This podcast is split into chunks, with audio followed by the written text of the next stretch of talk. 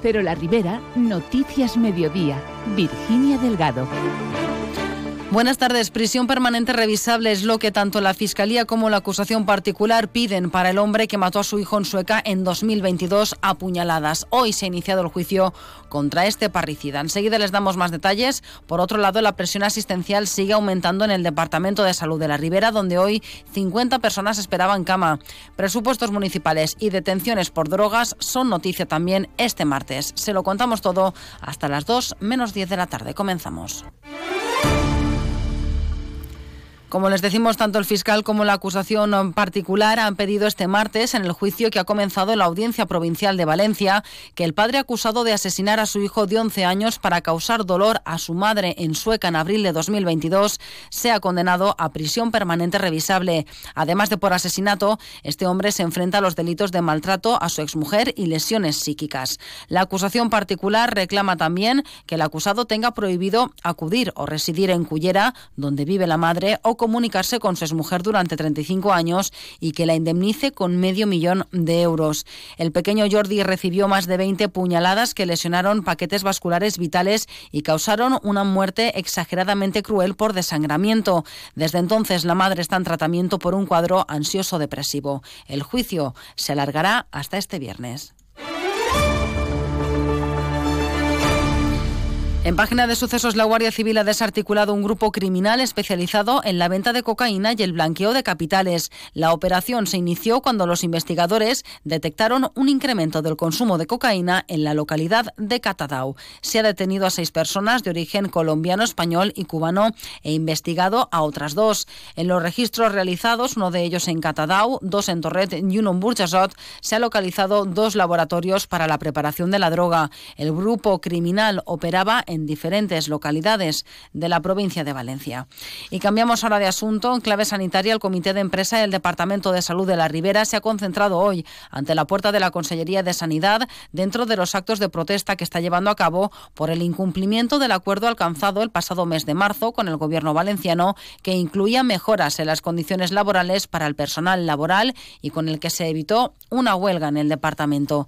El Comité de Empresa insiste en que ese acuerdo era de obligado cumplimiento válido legal, por lo que tomarán las medidas judiciales pertinentes contra la Consellería de Sanidad. También, según su presidente, Enrique Martínez, no cesarán las movilizaciones hasta lograr que se cumpla lo pactado. Nos concentramos en la puerta de la Consellería eh, como continuación de la protesta iniciada el pasado día 15 de diciembre en las puertas del Hospital de la Ribera para protestar por el incumplimiento por parte de la Consejería del acuerdo firmado el 27 de marzo con el que se desconvocaba la huelga que había convocada. Eh, seguiremos nuestra hoja de ruta hasta que se atiendan nuestras reivindicaciones. De no atenderse, el próximo martes el comité tiene previsto concentrarse ante las puertas del Palau de la Generalitat y no descartan la convocatoria de una huelga. Y si ayer eran 36 los pacientes que esperaban una cama en el hospital, hoy la cifra sube a 50. Ante esta situación, CESIF pide a la gerencia del Departamento de Salud de la Ribera que tome medidas porque la presión asistencial se está agudizando con el incremento de las patologías respiratorias. Así lo ha indicado la delegada del sindicato en el centro hospitalario, Maite Juárez.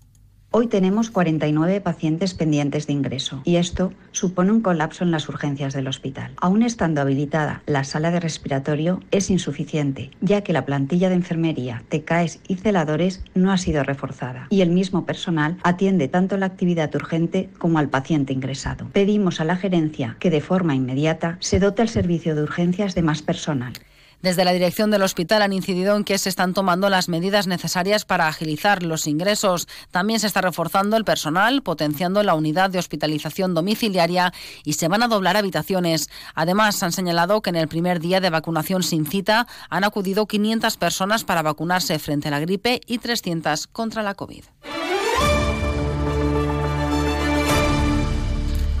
El presupuesto para el 2024 de Carlet se incrementa un 11,3% respecto al 2023. Así, las cuentas ascienden a 13.900.000 euros y han salido adelante con los votos favorables del Partido Popular y de Vox y los votos en contra de Compromís y PSOE.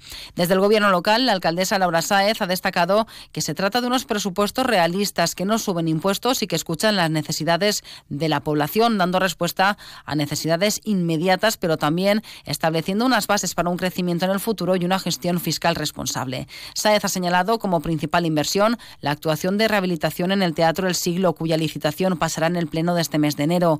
Por su parte, la secretaria local de Compromís, Carla Cebrián, ha criticado que el Partido Popular haya destinado una partida de 20.000 euros para la Iglesia Católica, restando ese dinero al programa de emergencia social. Desde Compromís per Carlet hem votat en contra dels pressupostos 2024.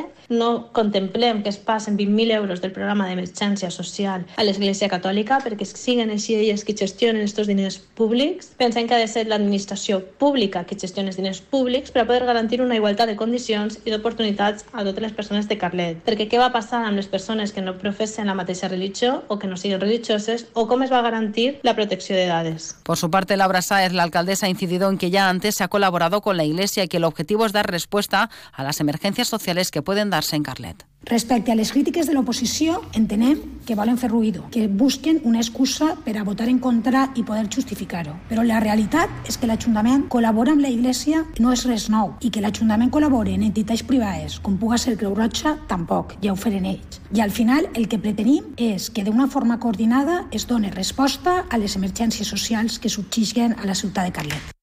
Y de Carlet nos vamos hasta Real, donde el ayuntamiento realizará a través de un negociado la adjudicación de las obras de la agencia de lectura al quedar desierto el procedimiento de contratación. El consistorio espera poder empezar las obras de esta nueva instalación en el mes de marzo. Como ha explicado el alcalde de Real, Gerardo López, la localidad cuenta con una subvención del plan Conviure de la Generalitat de medio millón de euros para este proyecto. Con parte de ese dinero, 80.000 euros, se ha podido comprar una vivienda junto a la Casa de la Cultura que dispondrá del espacio suficiente para habilitar aulas de estudio, coworking y una zona de biblioteca. Con el resto se acometerán las obras y se equiparará, se equipará, perdón, la agencia de lectura. Des del Pla Conviure donaren 20 milió d'euros per a la compra i restauració de la casa. Com millor espero que en març ja comencen a sobre ja. En esta casa ja els metres compleixen per xarxa de lectura. Tens sales d'estudi, sales de coworking, la mateixa biblioteca. Ja mateix temps eh, restaurem i recuperem patrimoni del poble. Haver de tenir una casa de principis del segle passat. Que si no s'hagueren fet això, al final la casa hauria anat a terra, i això que la façana està protegida. El alcalde ha ofrecido a la oposición la posibilidad de buscar alguna empresa que esté interesada en hacer este proyecto. Además, en el perfil del contratante del ayuntamiento, cualquier mercantil puede optar al mismo. Y la Diputación de Valencia iniciará este año los trabajos de consolidación geológica de los terrenos de la montaña donde se encuentra el castillo de Corbera. El pasado mes de diciembre, el ente provincial licitaba esta actuación que supone una inversión de medio millón de euros. Menchu Balaguer, alcaldesa de Corbera, ha señalado que aunque todavía quede mucho por hacer, está segura de que más pronto que tarde esta fortaleza volverá a recibir visitas para conocer un elemento tan importante del patrimonio valenciano. L'objectiu que, que sempre perseguim que és tornar a recuperar les visites al castell de Corbera, bé siguen programades o d'una forma lliure, jo crec que això encara cost, mm, tardarà un poc en arribar perquè fan falta més actuacions. D'una banda ara tenim, com diguem, la consolidació geològica de la muntanya, que és un projecte que està, vull dir, estem parlant d'un muntant d'actuació del voltant de mig milió d'euros, que és molt important, que serà millor una actuació que no és 10, però que és necessària per a seguir treballant. Això en 2024 i i a partir d'ahir tot el que lo que venga darrere.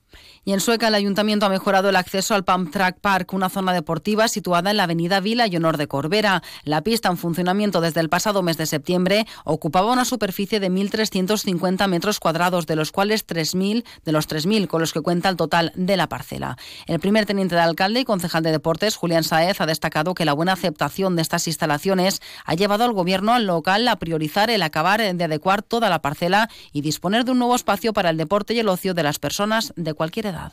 El pump track de Sueca des del passat mes de setembre ha tingut una acceptació, cal reconèixer, molt bona. No? Precisament per això vam considerar necessari actuar en la resta de, de la parcel·la que conforma el Pump, el Pump Track Park. No? En definitiva, convertir aquest espai del, del camí Vila i Honor de Corbera en un espai eh, públic per a, per a que disfruten les famílies, no? per a l'oci, per al temps lliure i per a l'esport.